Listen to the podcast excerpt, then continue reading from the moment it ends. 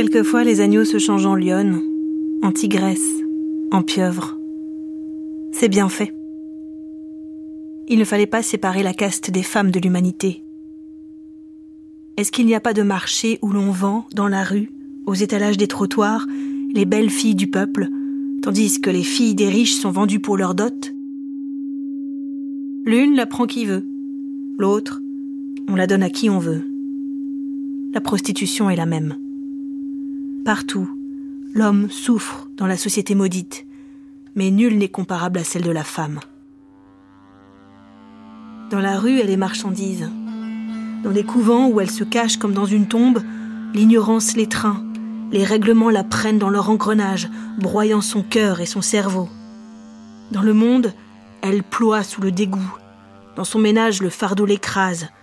L'homme tient à ce qu'elle reste ainsi, pour être sûr qu'elle n'empiétera ni sur ses fonctions, ni sur ses titres. Rassurez-vous encore, messieurs, nous n'avons pas besoin du titre pour prendre vos fonctions quand il nous plaît. Vos titres? Ah bah, nous n'aimons pas les guenilles. Faites-en ce que vous voudrez. C'est trop rapiécé, trop pétriqué pour nous. Ce que nous voulons, c'est la science et la liberté. Vos titres, le temps n'est pas loin où vous viendrez nous les offrir pour essayer par ce partage de les retaper un peu. Gardez ces défroques, nous n'en voulons pas. Louise Michel, Femme tempête. Elle écrit dans ses mémoires J'ai pitié de tout ce qui souffre. Et ça, c'est ce qui m'a fasciné dès le départ chez Louise Michel, c'est qu'elle trouve le moyen de lier les différentes oppressions et les différentes luttes. Peut-être c'est ce qu'on appelle aujourd'hui l'intersectionnalité. Xavier Gauthier. La phrase c'est tout se tient, tous les crimes de la force. Et c'est la force des blancs contre les noirs, ça, et ça, elle, ne peut pas le supporter. Des hommes contre les femmes, puisqu'elle est féministe de différentes façons, mais elle l'est. Des patrons contre les ouvriers, bien sûr, mais aussi des humains qui font souffrir les animaux, donc c'est l'écologie déjà, et même qui font souffrir les arbres. Elle supportait pas de voir une hache de bûcheron dans le tronc d'un arbre. C'est-à-dire c'est tout un ensemble d'abus de, force Quel combat. Paris le 6 janvier 1885, maison de Saint-Lazare. Monsieur le préfet, j'ai l'honneur de vous transmettre le journal 6 juin adressé à Louise Michel. Louise Michel a mal dormi cette nuit, elle pleure continuellement. La fièvre ne l'a pas quittée. Je l'ai vue ce matin et je la trouve bien changée. Elle se plaint beaucoup du traitement que le médecin lui fait suivre, traitement, dit-elle, que l'on donne aux fous. Rochefort et Clémenceau veulent me faire passer pour folle, ajoute-t-elle, mais je ne veux pas de la maison de santé. À mon avis, Louise Michel, frappée dans sa plus chère affection, a l'esprit troublé. Je vous transmettrai demain un certificat du médecin la concernant. Veuillez agréer, monsieur le préfet, l'hommage de mon profond respect, le directeur. Le directeur de la prison fait de réguliers rapports sur cette détenue particulière. Elle pleure. Sa mère, en existant, lui permettait d'habiter encore l'enfance et ses serments. Elle écrit ses mémoires pour tirer un fil continu sur sa vie. Ma pitié pour tout ce qui souffre, pour la bête muette, plus peut-être que pour l'homme, à la loin. Ma révolte contre les inégalités sociales à la plus loin encore. Elle a grandi, grandi toujours à travers la lutte, à travers l'hécatombe. Elle est revenue de par-delà l'océan. Elle domine ma douleur et ma vie. J'ai pitié de tout ce qui souffre, c'est vraiment une phrase d'enfant. Mais c'est aussi sa force, sûrement.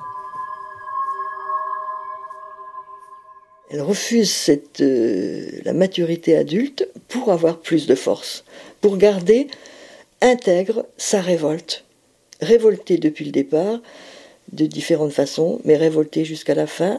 Et pour que ce soit pas émoussé, il faut qu'elle ait gardé quelque part une âme d'enfant. Une âme d'enfant, c'est pas innocent, c'est violent. Elle a refusé d'accepter de, de se plier à la société et donc de grandir de cette façon-là.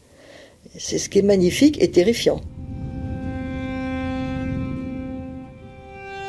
Maison de Saint-Lazare, direction. Paris le 14 février 1885. J'ai l'honneur de faire connaître à monsieur le chef de cabinet que Louise Michel a reçu hier vers deux heures la visite de monsieur Rochefort. L'entretien, qui a duré dix minutes à peine, a eu lieu en ma présence. Louise Michel a parlé du passé, de Nouméa, et elle a demandé à Rochefort quelques détails relatifs à la déportation pour être insérés dans ses mémoires qui doivent paraître prochainement avec des illustrations faites par elle-même. Louise Michel a prié Monsieur de Rochefort de lui envoyer quelques journaux. Je suis alors intervenu pour dire qu'il me serait impossible de les laisser passer. Monsieur de Rochefort s'est séparé de son amie en l'assurant que bientôt elle serait libre. Oui, a-t-elle répondu, vous savez, pas de grâce le directeur.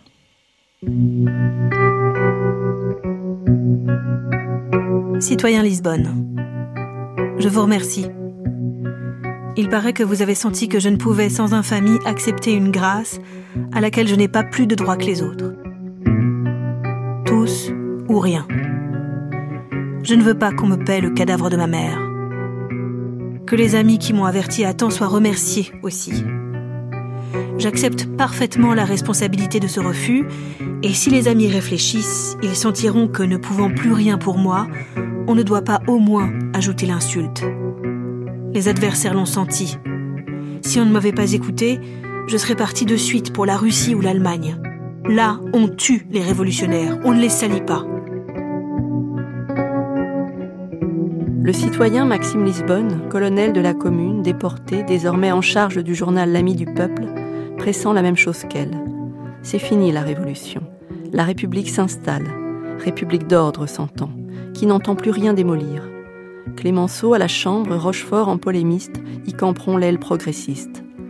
Il voudrait bien faire sortir Louise Michel, pour son bien, et aussi pour passer à autre chose. Elle est de ces êtres qui fascinent et épuisent les autres, mi-saintes, mi-folles dans leur regard. Qu'on me laisse tranquille. Je vous serre la main. Louise Michel.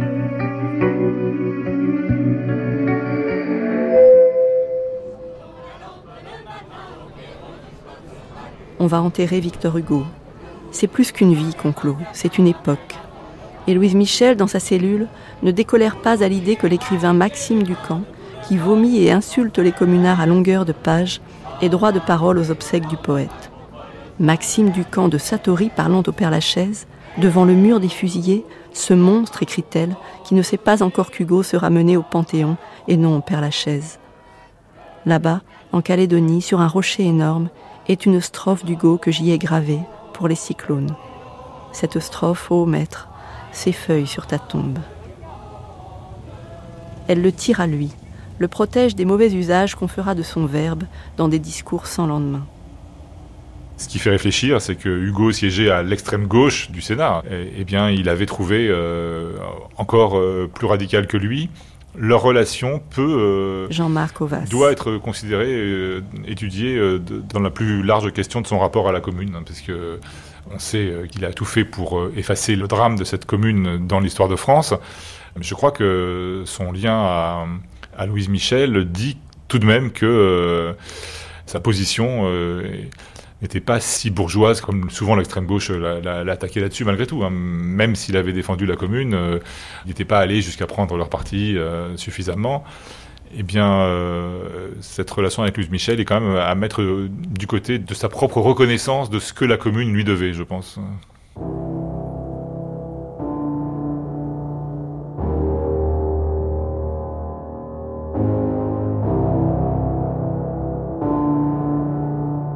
Louise Michel se cramponne à sa cellule comme à la pureté révolutionnaire du passé. Elle s'explique lorsque Paul Lafargue, essayiste socialiste et gendre de Karl Marx, lui rend visite. Je ne me plains pas. J'en ai supporté de plus dur. À vous dire vrai, j'ai trouvé en prison un bonheur que je n'ai jamais connu en liberté. J'ai des loisirs pour étudier et j'en profite. Je lis, j'étudie. J'ai appris plusieurs langues. Un ami m'a donné des leçons de russe. Déjà, je puis le lire et même l'écrire un peu. Il faut que je sache plusieurs langues pour ce que je veux entreprendre à ma sortie de prison. J'ai écrit des livres pour enfants. Je leur enseigne à penser en citoyen, en révolutionnaire tout en les amusant. J'ai fait dans des romans la peinture réaliste des misères de la vie J'essaye de souffler dans le cœur des hommes l'amour de la révolution. Ne me plaignez pas. Je suis plus libre que beaucoup de ceux qui se promènent à ciel découvert. Ceux-là sont prisonniers par la pensée. Ils sont enchaînés par leur propriété, par leur intérêt d'argent, leur triste nécessité de vie. Ils sont absorbés au point de ne pouvoir vivre en être humain, en être pensant. Moi, je vis de la vie du monde. Je suis avec enthousiasme le mouvement révolutionnaire de Russie, d'Allemagne, de France, de partout. Oui, je suis une fanatique, et ainsi que les martyrs, mon corps ne ressent pas la douleur quand ma pensée me transporte dans un monde de révolution.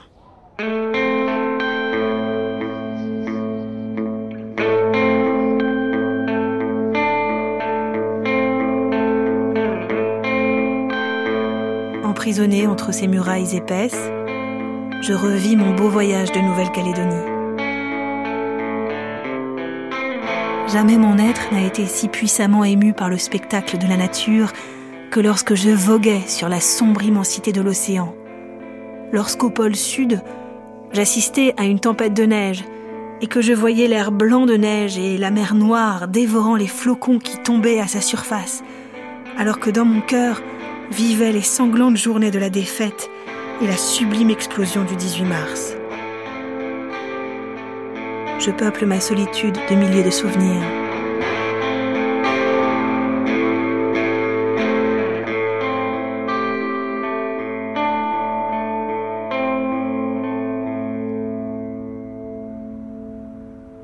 Aux élections qui se préparent, des femmes ajoutent son nom à la liste des candidates à Paris.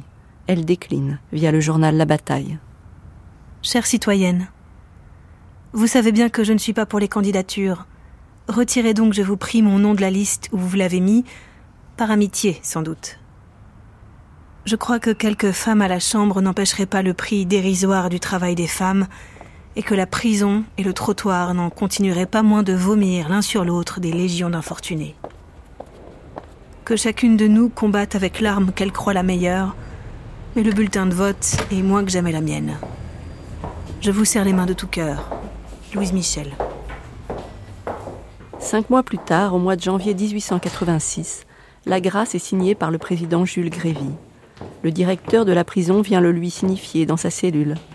Elle prend la plume, écrit au président et au préfet de police pour refuser. Elle veut une amnistie de tous les détenus politiques. Deux heures après, le chef de cabinet du préfet vient en personne lui signifier que si elle ne quitte pas Saint-Lazare d'elle-même, il se verra contraint d'employer la force. C'est bien, monsieur, répond-elle.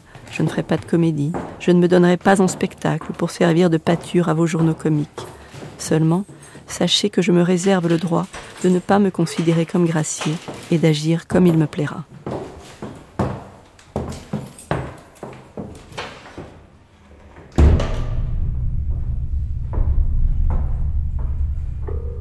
Télégramme Saint-Lazare le 14 janvier 1886 à 7h20 du soir. Directeur à préfet de police. Louise Michel part à l'instant de Saint-Lazare dans un fiacre que j'avais fait entrer dans la cour de la prison. Elle se rend à Levallois, route d'Anières 89, chez Monsieur Moïse. Vous êtes la première personne que je reçoive. Et je n'ai voulu aller voir aucun de mes amis. Ils se sont trop mal conduits avec moi. Fidèle à ses habitudes, elle reçoit la presse en commençant par le Figaro. Je suis indignée. On m'a trahi tous, quels qu'ils soient, m'ont trahi. C'est bien mal cela. Gracier. Je suis gracier. Et il ne s'est trouvé à la Chambre aucun député pour protester contre une semblable mesure. Tout cela, voyez-vous, c'est la faute à Rochefort.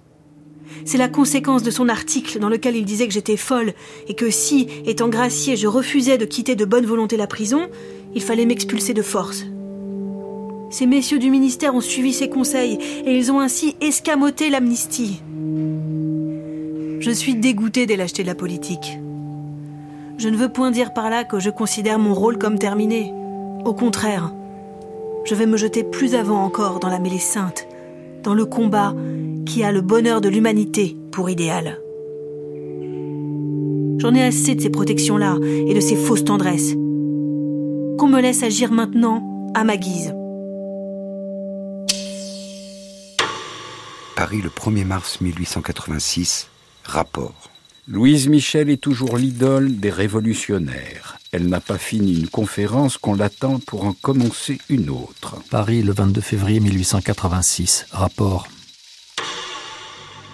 Ce soir à 8h30 a eu lieu salle du gymnase rue Saint-Jacques 344, une réunion publique dont l'ordre du jour portait sur la question sociale, les femmes dans la société actuelle. Environ 600 personnes y assistent, parmi lesquelles à peu près 400 étudiants qui, groupés dans le fond de la salle, s'entendent pour ne laisser parler aucun révolutionnaire. Le prix d'entrée était de 50 centimes. Normand monte à la tribune, accueilli par des huées et des rires il est forcé de se retirer. Après avoir chanté la Marseillaise, les étudiants réclament Louise Michel sur l'air des lampions. Les étudiants ne cessent de crier Louise Michel que pour chanter C'est la mère Michel qui a perdu son chat. Enfin, Louise Michel arrive. Elle s'excuse de n'être pas venue plus tôt, disant qu'elle se trouvait dans une autre réunion où il y avait du tumulte et que prévoyant des incidents graves, elle y était restée suivant son habitude bien que quoi que le disent certains journaux, elle s'échappe toujours lorsqu'il y a du danger. Plusieurs étudiants lui demandent si c'est pour débiter ce genre de bêtises qu'elle prend 50 centimes l'entrée. Elle répond que ces 50 centimes sont pour les malheureux de Decazeville. Les étudiants l'interrompent. Ou pour vous pavaner en voiture, disent-ils, et pour nourrir votre clique? Du reste, prouvez donc quels sont vos moyens d'existence. Louise Michel reprend Mes moyens d'existence sont connus de tout le monde. J'écris des volumes qui me rapportent assez pour vivre et j'en écrirais bien d'autres si je n'avais pas à cœur de combattre pour les faibles, ce qui me prend presque tout mon temps. Les étudiants lui coupent alors la parole en criant Assez pétroleuse, assez.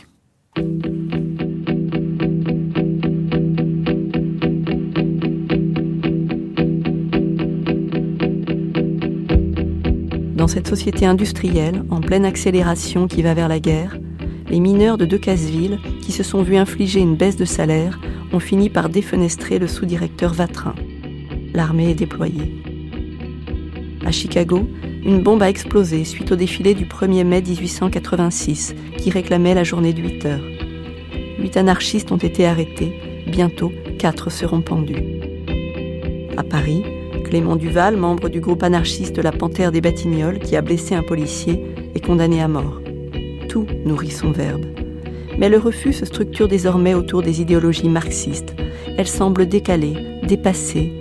On lit sous des plumes socialistes et féminines des mots respectueux qui en même temps l'écartent. Elle n'aurait aucun souci des théories. Elle s'adresse au cœur plus qu'au cerveau. C'est une sentimentale, une altruiste. Il y a en elle la flamme de la foi, Souvenez-vous qu'elle a passé par le christianisme. Cette pétroleuse est une aïeule, elle n'est d'aucun des groupes qui se structurent. Les étudiants viennent rire de Louise Michel. D'hier ou d'aujourd'hui, le passé est le même, écrit-elle pourtant, comme pour leur répondre. C'est une figure singulière qui se construit dans une singularité. Chloé le Prince. Elle apparaît ponctuellement dans des réseaux comme ça, mais euh, elle est souvent dans, dans des, des gestes isolés ou seuls. Et cette solitude-là, elle est intéressante parce que on est dans des grandes proximités qui sont des proximités à l'échelle du quartier, à l'échelle de, réseaux d'entraide, etc. Où à chaque fois, on a l'impression quand on voyage dans les archives que finalement, elle, elle a sa barque euh, autonome ou en tout cas euh, plus singulière, quoi, plus, plus hors norme, moins insérée dans un paysage très structuré. Je pense que l'opinion s'est rendue compte qu'elle était une exception. Elle a cette auréole de bonté. Michel Perrault. On disait la bonne Louise. C'est d'ailleurs un contraste tout à fait intéressant, parce que en parole, Louise Michel, elle tue tout le monde. Elle est révolutionnaire et elle dit mais oui tous ces gens-là il faudrait au fond les mettre au poteau hein. il faudrait les faudrait s'en débarrasser. Les curés euh, les, les, riches euh, elle tue plein de gens dans son langage. Mais elle n'aurait pas fait de mal à une mouche. Et puis elle avait une certaine éloquence. Quand on décortique ses discours moi j'ai regardé ça d'assez près quand même. Oh ça va pas loin. Mais peu, importe. Quand elle développe ça devant un auditoire populaire, euh, en faisant luire, illuminer la révolution à la fin, elle emporte l'adhésion. C'est ça qui est merveilleux. Euh, donc les gens l'aiment. Paris, le 29 mars 1887, préfecture de police, rapport à cabinet. Deuxième brigade de recherche. Le 28 mars a eu lieu salle Favier, rue de Belleville 13, un meeting public organisé par les ouvriers de l'alimentation et auquel tous les travailleurs étaient invités. Louise Michel est acclamée frénétiquement à son arrivée.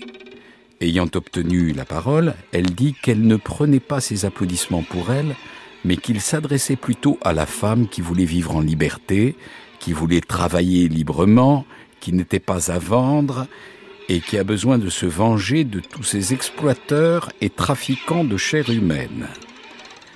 Dans la manifestation qui suivit ce meeting contre les bureaux de placement, Louise Michel, son cortège ayant été dispersé par les agents de police, monta dans le fiacre 12 506 avec Roux, qui cria aux manifestants en les quittant Tous au hall La presse conservatrice du lendemain s'amuse de la scène. De Louise Michel qui traverse le pavillon de la boucherie, des garçons bouchés qui lui font mauvais accueil. Ohé, la mère Michel, et va donc, vieille sorcière. Elle est tantôt emblème, tantôt épouvantail. Nous disparaîtrons enveloppés de notre époque comme d'un suaire, écrit-elle. Que devient, à l'aube du XXe siècle, l'utopie du XIXe, forgée dans la poésie, la révolution et les mots des courants d'idées naissants?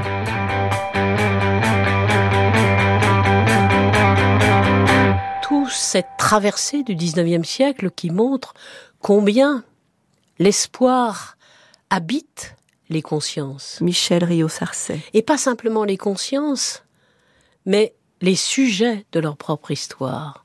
Or, on a perdu toute cette histoire parce que on a écrit l'histoire à partir de sources qui ont été construites par ceux qui ne la faisaient pas c'est-à-dire ceux qui interprétaient 1848, 1830, 1871. Et du même coup, la parole authentique, la parole ouvrière, est très difficile à saisir. Parce qu'ils parlent, parce qu'ils interviennent, parce qu'ils pensent, mais peu écrivent. Et quand on sait que la grande majorité des écrivains, Georges Sand y compris, est hostile à la commune, il faut donc se référer à des individus lettrés, mais extrêmement liés à la commune, communarde elle-même, André Léo, ami de Louise Michel, qui écrit Être libre, c'est être en possession de tous les moyens de se développer selon sa nature. Si cette liberté est la vôtre, et n'est-elle pas juste et vraie Nous nous entendons, car c'est justement notre égalité et nous n'avons plus qu'à chercher ensemble les mesures par lesquelles la société humaine réalisera ce but légitime, normal.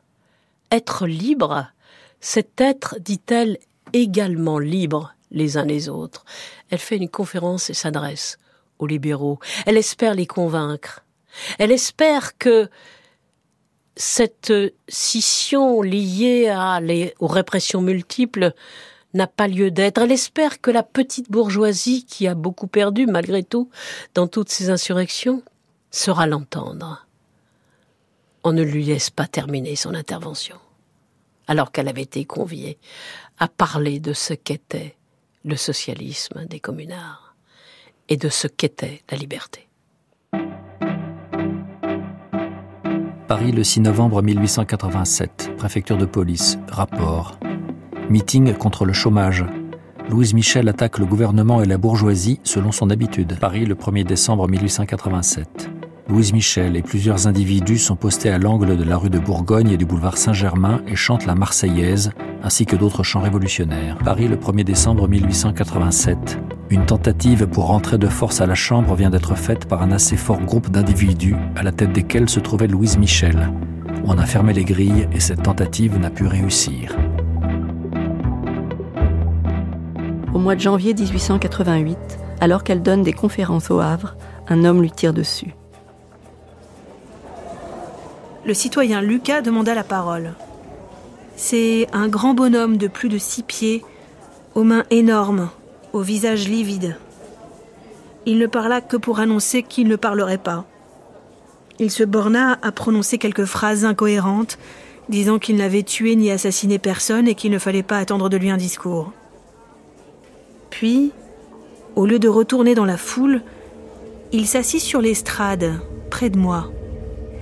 Je dis à Dumas, si tous les contradicteurs ressemblaient à celui-ci, il ne serait pas bien dangereux. L'heure avançait, je voulais partir le soir même pour rentrer à Paris. Aussi, je levai la séance. Au même instant, une détonation retentit derrière moi, près de mon oreille. Allons bon, m'écriai-je.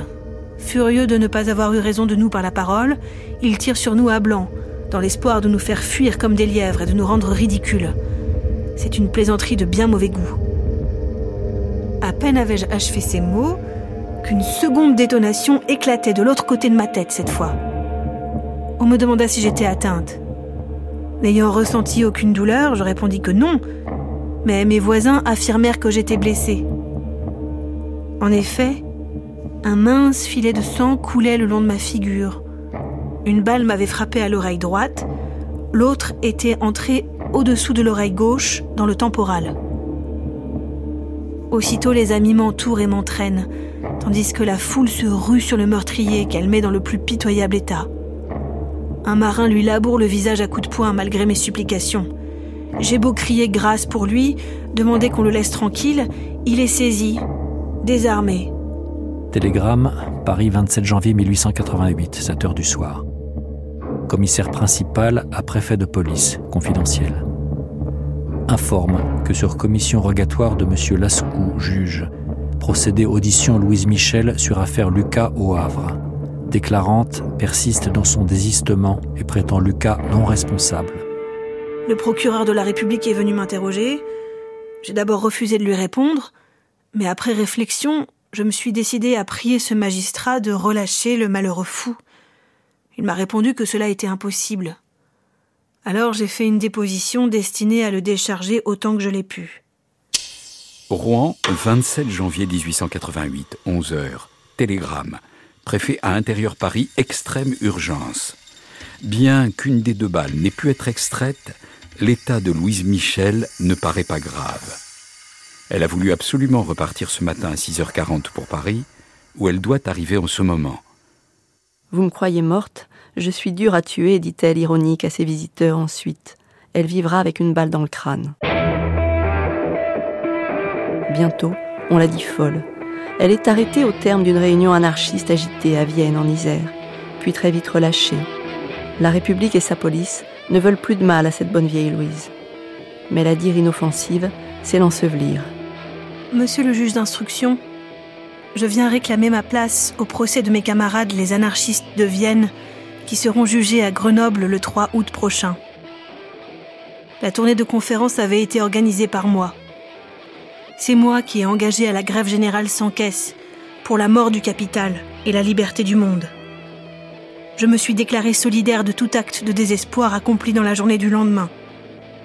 Je ne crois pas que pour trois jours de fièvre provoqués par l'indignation de ma sortie, je puisse, au mépris de toute ma vie et de toutes mes condamnations, être déclaré irresponsable. J'attends donc encore la citation comme accusé ou comme témoin, à laquelle je m'empresserai de répondre. Louise Michel on lui propose la maison de santé. Elle est folle, dit-on, écrit le journal La Presse du 8 juin 1890. Nous ne l'avons jamais cru. Souvent nous avons entendu Louise Michel dans les réunions publiques ou à la salle des Capucines. Ses opinions sans doute étaient étranges. Elle savait pourtant se faire écouter. Ses discours, toujours improvisés, n'étaient nullement incohérents. Au milieu de grandes erreurs se glissaient quelques vérités. Tout cela était dit avec force, quelquefois même avec esprit. Dans ses gestes brusques et nerveux, dans ce regard qui soudain s'enflammait, on devinait une conviction ardente et farouche. La voix, cependant, restait douce et émue.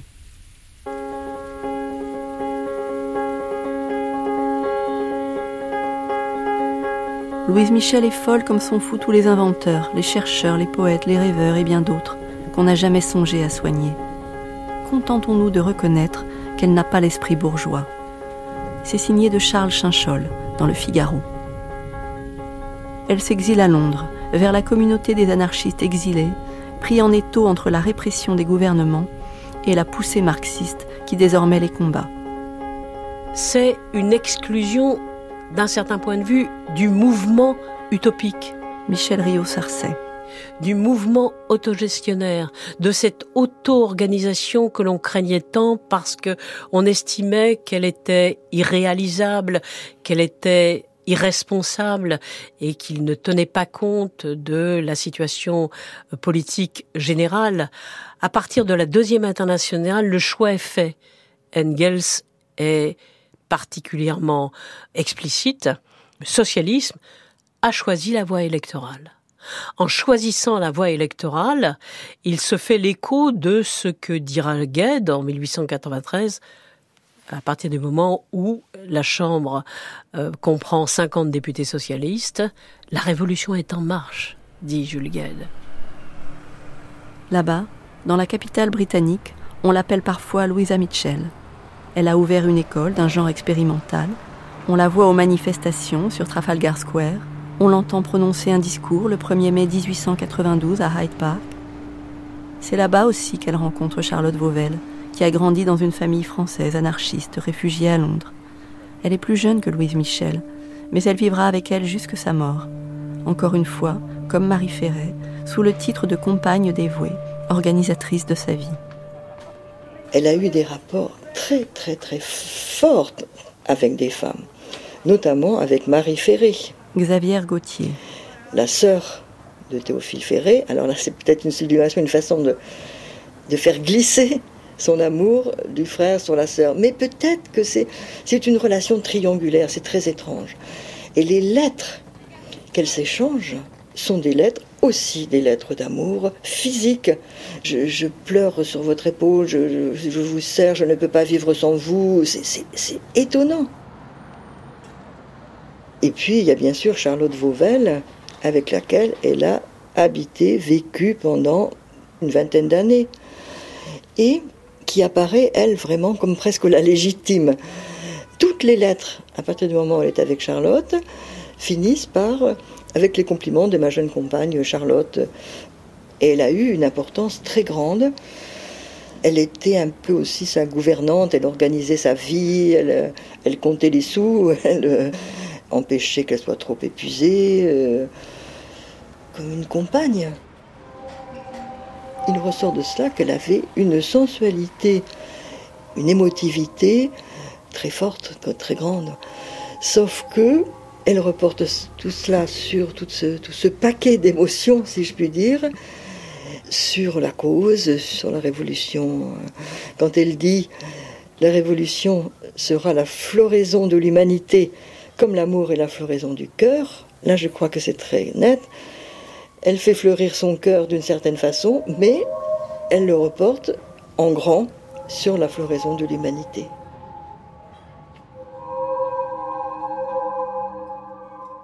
Ne sont finalement jamais évoqués ou jamais vraiment creusés la question de euh, ses relations avec euh, un certain nombre de femmes, puisqu'elle elle, côtoie un certain nombre de femmes euh, tout au long de sa vie. Sidonie Vérag. Et c'est ça aussi qu'on a sous le surnom de Vierge Rouge. Hein. elle est appelée de cette façon-là aussi parce que bah voilà, elle, elle ne s'est euh, jamais mariée, elle n'a jamais eu d'enfant, donc elle devient en parallèle avec Jeanne d'Arc une deuxième vierge de l'histoire, euh, rouge celle-ci. Donc ça dit deux choses, ça dit et le fait que bon bah pour Louise Michel, pour les femmes en général, on se focalise euh, sur euh, bah, leur intimité, leurs amours, leur sexualité, et ça dit aussi que bah, Louise Michel apparaît comme une figure nécessairement hétérosexuelle qui, puisqu'elle ne s'est pas mariée, serait vierge. Cette intimité et ces relations intimes et ces, ces relations amoureuses, elles ne sont jamais lues politiquement, elles ne sont jamais analysées politiquement, et c'est aussi remettre euh, du politique dans l'intime et de remettre du politique dans le privé que de euh, sortir Louise Michel de la Vierge Rouge et aussi euh, de proposer une Louise Michel qui politiquement refuse d'entretenir des relations intimes avec les hommes et, et peut-être une Louise Michel qui entretiendrait euh, des relations avec les femmes euh, de sororité et de lutte, et peut-être autre chose, mais euh, bon. Au fond, je crois que son langage est assez transparent. Je pense pas du tout qu'il y ait un double langage chez Louise Michel. C'est une femme qui aime la vie, qui aime l'amitié, la sororité, peut-être la sexualité, mais je pense pas que c'était une priorité pour elle. Michel Perrault. Elle savait bien tout ça, qu'on l'appelait Vierge Rouge. Elle en rit. Elle en rit. Comme de beaucoup de choses qu'on dit sur elle. Par exemple, on disait qu'elle était laide. Elle n'est pas laide du tout quand on voit son visage. Elle même moi, je la trouve plutôt assez belle. Elle avait les cheveux courts, elle s'était fait couper les cheveux parce que elle est en révolte contre la féminité. Pourquoi? Parce que la féminité, ça emprisonne les femmes. Les obliger un chignon, à, se coiffer pendant des heures tous les matins, mais quel ennui Alors elle, très très tôt, elle s'est coupé les cheveux, avant même la commune, elle avait déjà les cheveux très courts, elle raccourcissait les jupes aussi, et au fond, elle inaugure un type de femme qu'on appellera la garçonne un petit peu euh, dans les années 1920, qui est, de ce point de vue-là, tout à fait euh, d'avant-garde.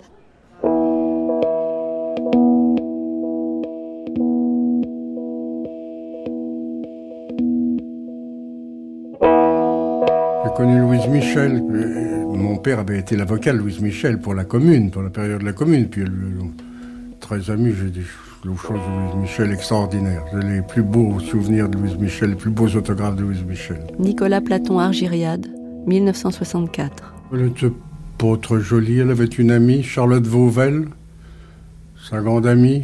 Ben, elle était plus jeune qu'elle. Elle est morte longtemps après elle.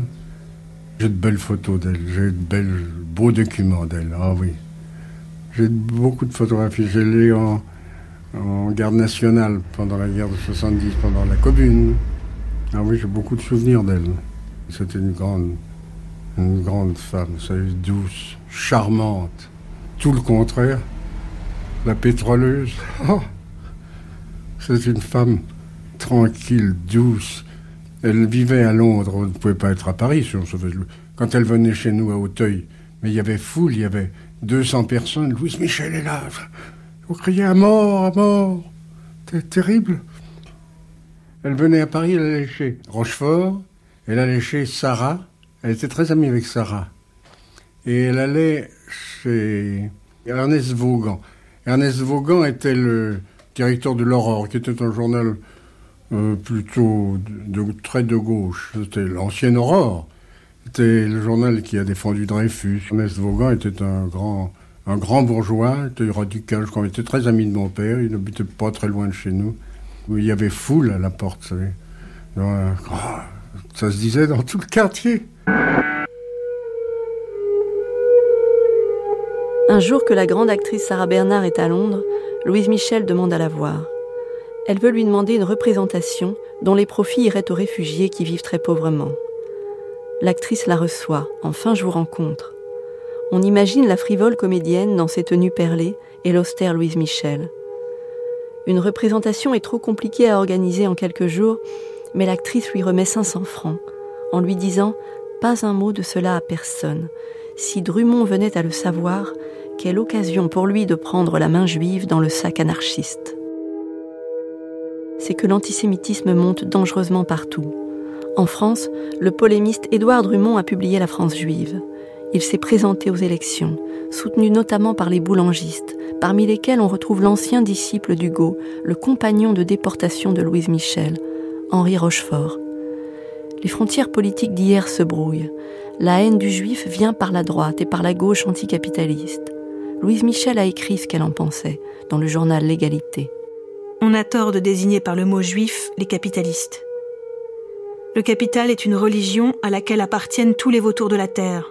Qu'ils soient hébreux, musulmans ou chrétiens, ils sont de la chiloquerie universelle.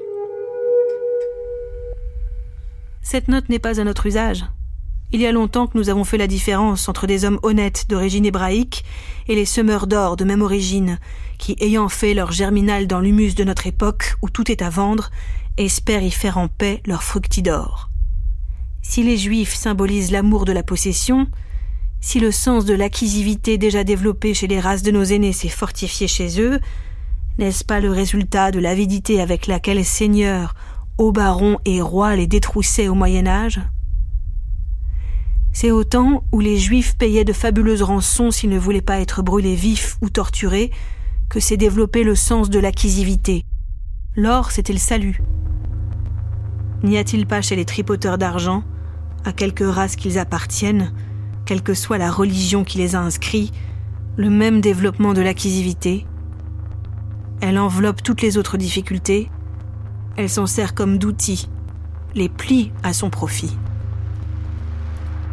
Comme les luttes entre boulangistes et anti-boulangistes ont été avivées par le gouvernement aux abois, la question antisémite est avivée par le même gouvernement afin que dans le vacarme de la chasse à l'homme, on n'entende pas au petit bruit sec de l'or valser les banques.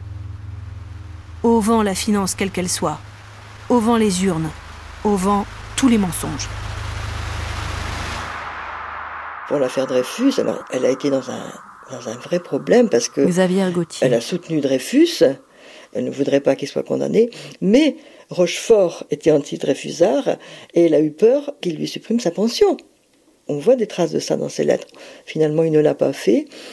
Et alors, c'était quand même une vraie anarchiste dans l'âme parce que il y a eu quand même tout un mouvement, vous savez bien sûr, pour la révision du procès, mais elle, elle s'en fiche de la révision du procès, elle s'en fiche des procès, puisqu'elle s'en fiche de la justice bourgeoise. Il faut pas passer devant les tribunaux.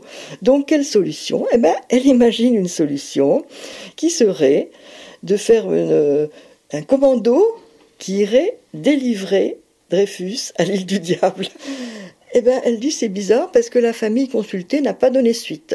C'est là où elle est vraiment extraordinaire. Ça, ça apparaît dans la suite de ses mémoires qui s'appelle Histoire de ma vie.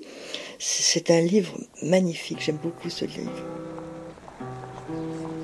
I dreamed I saw Joe Hill last night, alive as you and me. Says I, but Joe, you're ten years dead. I never died, says he. I never died, says he. Qu'elle paraît loin, la commune, que Louise Michel et tant d'autres avec elle croyaient l'aube d'un nouveau monde. En était-elle le crépuscule? Ces espoirs multiples vont résonner encore longtemps. Michel Rio-Sarcey. Jusque aux États-Unis. Le mouvement anarchiste est extrêmement fort. André Léo, tout de suite après la Commune de Paris, va parler de guerre sociale. C'est la guerre sociale jusqu'à la veille de 1914. Une guerre sociale, je dirais presque sans frein. Grave, puisque à peine les ouvriers sont organisés.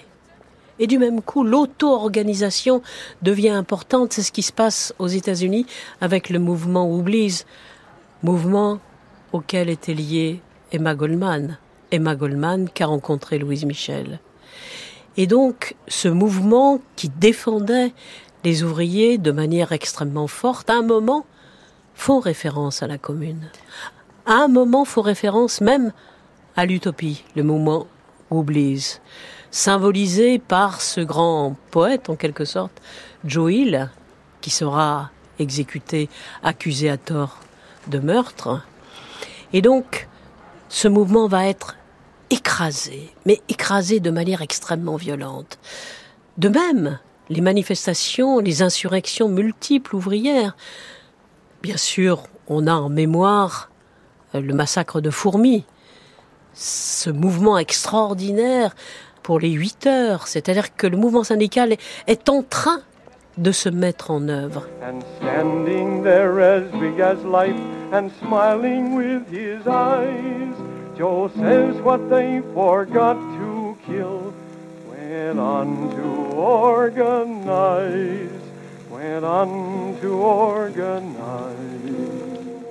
Si bien que la place des anarchistes qui pensent que les ouvriers doivent s'auto-organiser, dans cette pensée fabuleuse, remise en quelque sorte au goût de l'histoire de la fin du XIXe siècle par Désiré Gay-Véret, utopiste des années 30, ami de Charles Fourier. Charles Fourier qui en 1808 considérait que le, les civilisations se jugeaient à l'aune du droit des femmes. Désiré Véret qui, comme beaucoup de ses congénères, ses ouvrières, ses jeunes, a voyagé. Elle est à Londres, elle est un peu partout. Elle est membre de la première internationale. Et on lui pose la question, entre le socialisme qui commence à prendre forme à travers l'international, à travers euh, la mise en œuvre de ce qui fut ensuite le marxisme, entre ces courants qui commencent à s'organiser en termes idéologiques, on lui pose la question, entre le socialisme et l'utopie, qu'est-ce que vous choisiriez? Elle a 90 ans, elle est aveugle, tout bien réfléchi, je crois que c'est l'utopie. J'ai toujours été utopiste. Et je mourrai utopiste.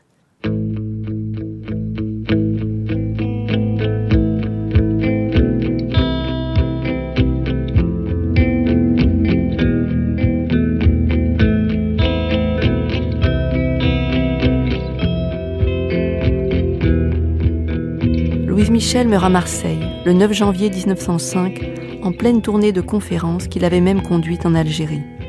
On sait très peu de choses de ces conférences en Algérie, malheureusement. Il y a très très peu de traces.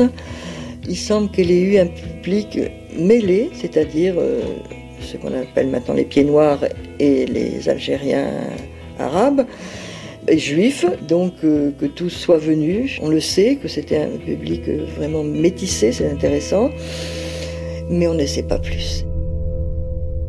C'est en 1904 que j'ai connu Louise Michel à Marseille. Jean Galéani. Comment était-elle, Louise Michel? grande, grande femme. 1955. Très, très sympathique, puis après très triste dans son genre, et puis après quand elle parlait, elle pleurait tout le temps. Et quand elle faisait ses conférences, elle mettait toujours les femmes en avant et les hommes en arrière. Et il parlait aux femmes seulement, en disant que les femmes, c'était eux qui tenaient les enfants et qui devaient donner la bonne éducation. Et quelle sorte de public avait-elle, Louise Eh ben, Michel euh, Principalement rien que des ouvriers ou des ouvrières. Qui sortait de l'usine pour Euh, l'écouter Elle sortait de l'usine pour l'écouter. Paris, le 18 janvier 1905. Première brigade, Monsieur Soulière, commissaire de police. Rapport. 6 juin, un exemplaire d'affiche apposé dans Paris intitulé Peuple de Paris, Louise Michel est morte et annonçant un grand meeting public qui aura lieu le jeudi 19 janvier courant à 8h30 du soir au Palais du Travail, 13 rue de Belleville. Le commissaire de police. Elle meurt d'une congestion pulmonaire. Dans son journal L'Intransigeant, Henri Rochefort raconte comme à bord de la Virginie elle était pieds nus et laissait bas et chaussons à d'autres. Il veut s'occuper de faire rapatrier le corps, puis de l'enterrement à Paris. Les amis anarchistes de Louise Michel lui font comprendre qu'ils s'en chargeront, que trop de choses l'éloignent d'elle désormais. Elle a laissé un court testament. Je sous-signais Louise Michel, déclare confier à Charlotte Vauvel, ma compagne depuis 15 ans, et à mes camarades de lutte pour les mettre à exécution mes dernières volontés qui sont d'être enterrées sans aucune cérémonie religieuse de quelque sorte que ce soit au cimetière de Levallois-Perret, dans le caveau de ma mère, où il y a une place pour moi. Préfecture de police. Paris le 21 janvier 1905. 7h30 du soir. Note. Pour Monsieur Fouquet, la Sûreté Générale téléphone. Les anarchistes anglais, qui devaient arriver ce soir à Paris pour assister aux obsèques de Louise Michel, n'arriveront qu'à 7 heures demain matin. Prière d'assurer leur surveillance. Préfecture de police, police municipale. Obsèque de Louise Michel le dimanche 22 janvier 1905. Le trajet du cortège au départ de la gare de Lyon emprunte le boulevard Diderot, Première partie, une compagnie de réserve, 125 cavaliers, 100 fantassins. puis l'avenue Philippe-Auguste, Deuxième partie, une compagnie de réserve, 125 cavaliers, 100 fantassins. les boulevards de Ménilmontant, Belleville, La Chapelle, Rochechouart, Rond-point de la Villette, 12e arrondissement, 50 cavaliers. boulevard de Clichy, des Batignolles, Faubourg Saint-Denis, boulevard Barbès, rue de Rome, rue Saussure, rue des porte d'Anières, puis arriver à Levallois-Perret. À midi, 200 fantassins, 50 cavaliers. 100 cavaliers venant de la Nation et du boulevard Diderot, plus 125 cavaliers et 100 fantassins de l'escorte. À 10 heures du matin, le cercueil est recouvert d'un drap rouge et placé sur un corbillard absolument nu. Certains croient reconnaître le corbillard qui transporta la dépouille mortelle de Victor Hugo. 21 janvier 1905. Dans les groupes catholiques, on se préoccupe de la manifestation organisée par les anarchistes et les antimilitaristes à l'occasion des obsèques de Louise Michel. On craint que sur le parcours du cortège, les églises ne soient attaquées. Aussi, les militants chrétiens, les défenseurs de la liberté, les milices paroissiales et les diverses autres organisations ont décidé de se tenir sur la défensive dans la crainte de surprises et d'incidents violents.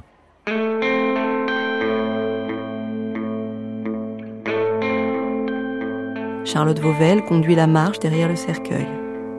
Suivent des connus, des inconnus, anarchistes espagnols, italiens, anglais, les employés d'hôtels syndiqués, la jeunesse socialiste de Saint-Ouen, des vétérans de la libre pensée et de la justice, les ouvriers de la monnaie, le parti ouvrier russe, la chambre syndicale de la maçonnerie, le syndicat des pointeurs margeurs, le syndicat des coupeurs, les petits bellevillois. Ils portent drapeaux et bannières, ainsi que des couronnes et des palmes, faits d'immortelles et d'églantines et de coquelicots. 8000 selon la police, 80 000 selon les organisateurs.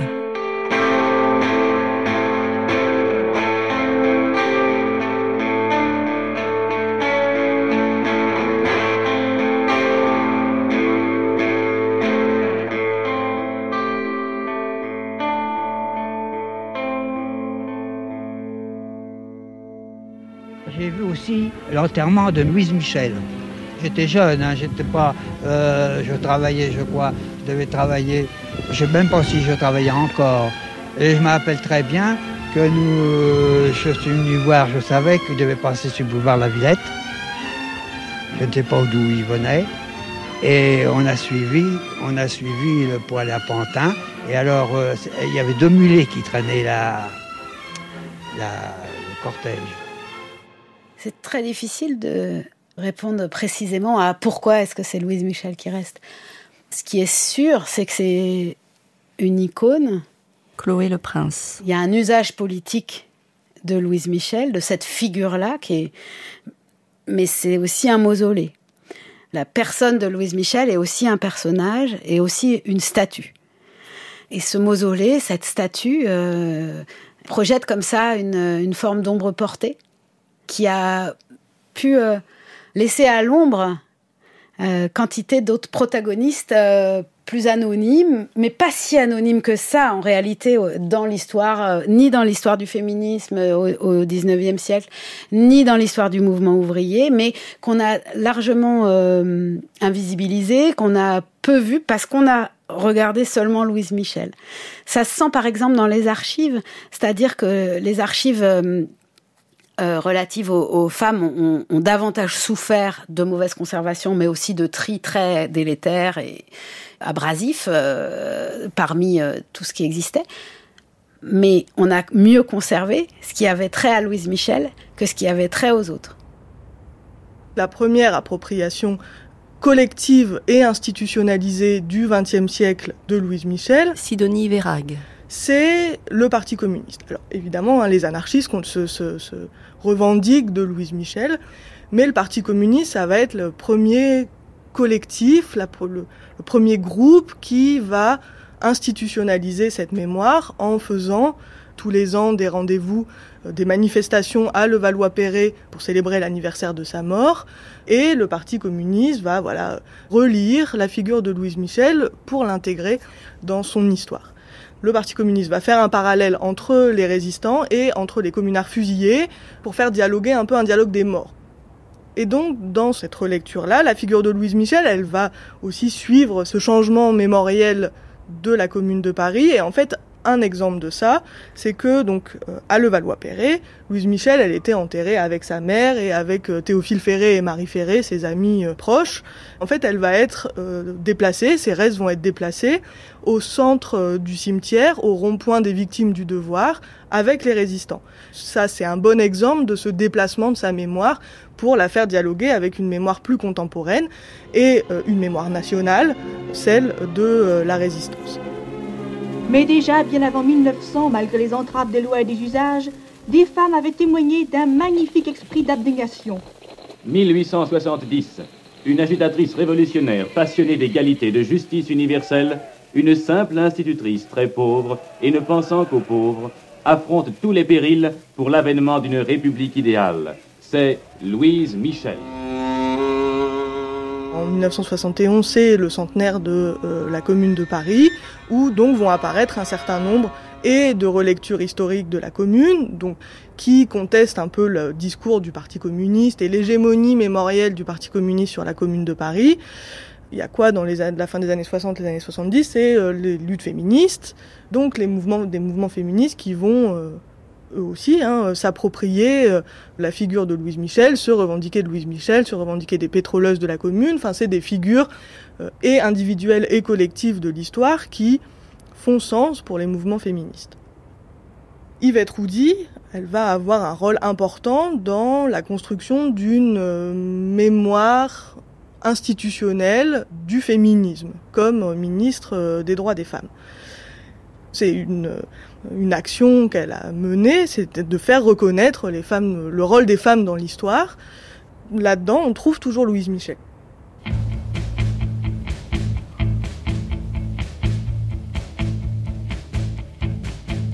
Mais on n'enseigne pas aux enfants des innombrables écoles Louise Michel combien d'années la République de Jules Ferry l'emprisonna?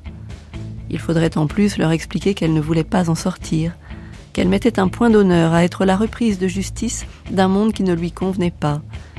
Il faudrait donc leur expliquer le monde, le sien, le leur, les prévenir. Pendant l'agonie, j'ai éprouvé une impression pareille à celle que m'avait causée le grand cyclone de la Nouvelle-Calédonie. Pendant le grand cyclone, c'était la nuit. Je me tenais pendu par les mains à un rocher. Le ciel et la terre étaient tout noirs. Tout avait disparu. Il n'y avait plus rien. Je n'existais plus. J'étais déjà dans les éléments. Eh bien, pendant ma maladie à Toulon, cette impression m'est revenue mais avec plus d'acuité. C'est extraordinaire. On entend tout, on devine tout. Je voyais le contenu des dépêches que l'on apportait dans ma chambre. Dans cet état-là, le présent, le passé, l'avenir se confondent. Le temps ne forme qu'une masse qui vous écrase. C'est pour cela qu'à chaque instant, on demande l'heure. Ah, quand il a fallu revivre. J'ai beaucoup souffert. On reprend possession de tous les sens, un à un, péniblement, et c'est très douloureux. Vous avez ressuscité? Eh bien, c'est pour mieux faire la révolution.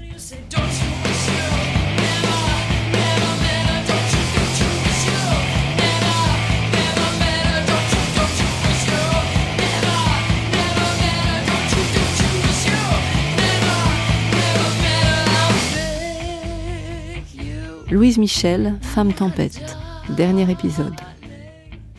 Avec Xavier Gauthier, Michel Rio-Sarcey, Michel Perrault, Jean-Marc Ovas, Chloé Le Prince, Sidonie Vérag. Et les voix de Clara Chabalier, Laurent Lederer, Jérôme Kircher, Pascal Taureau, Mathieu Rauswarger.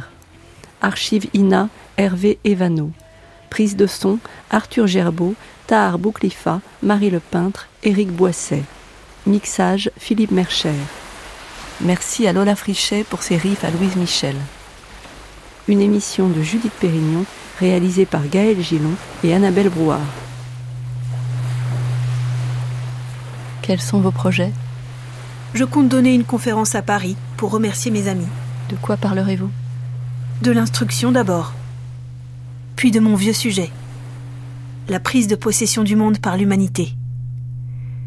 Je crois que c'est commencé, mais on ne s'en aperçoit pas. Tout le vieux monde croule et on ne peut plus le défendre sans être accablé sous ses débris. Qu'on le veuille ou non, je crois que les hommes finiront par voir clair et qu'ils se diront un jour Nous avons tort de rester malheureux quand il serait si facile d'être heureux. Il y aura dans l'humanité autant besoin de sympathie qu'il y a eu besoin de haine.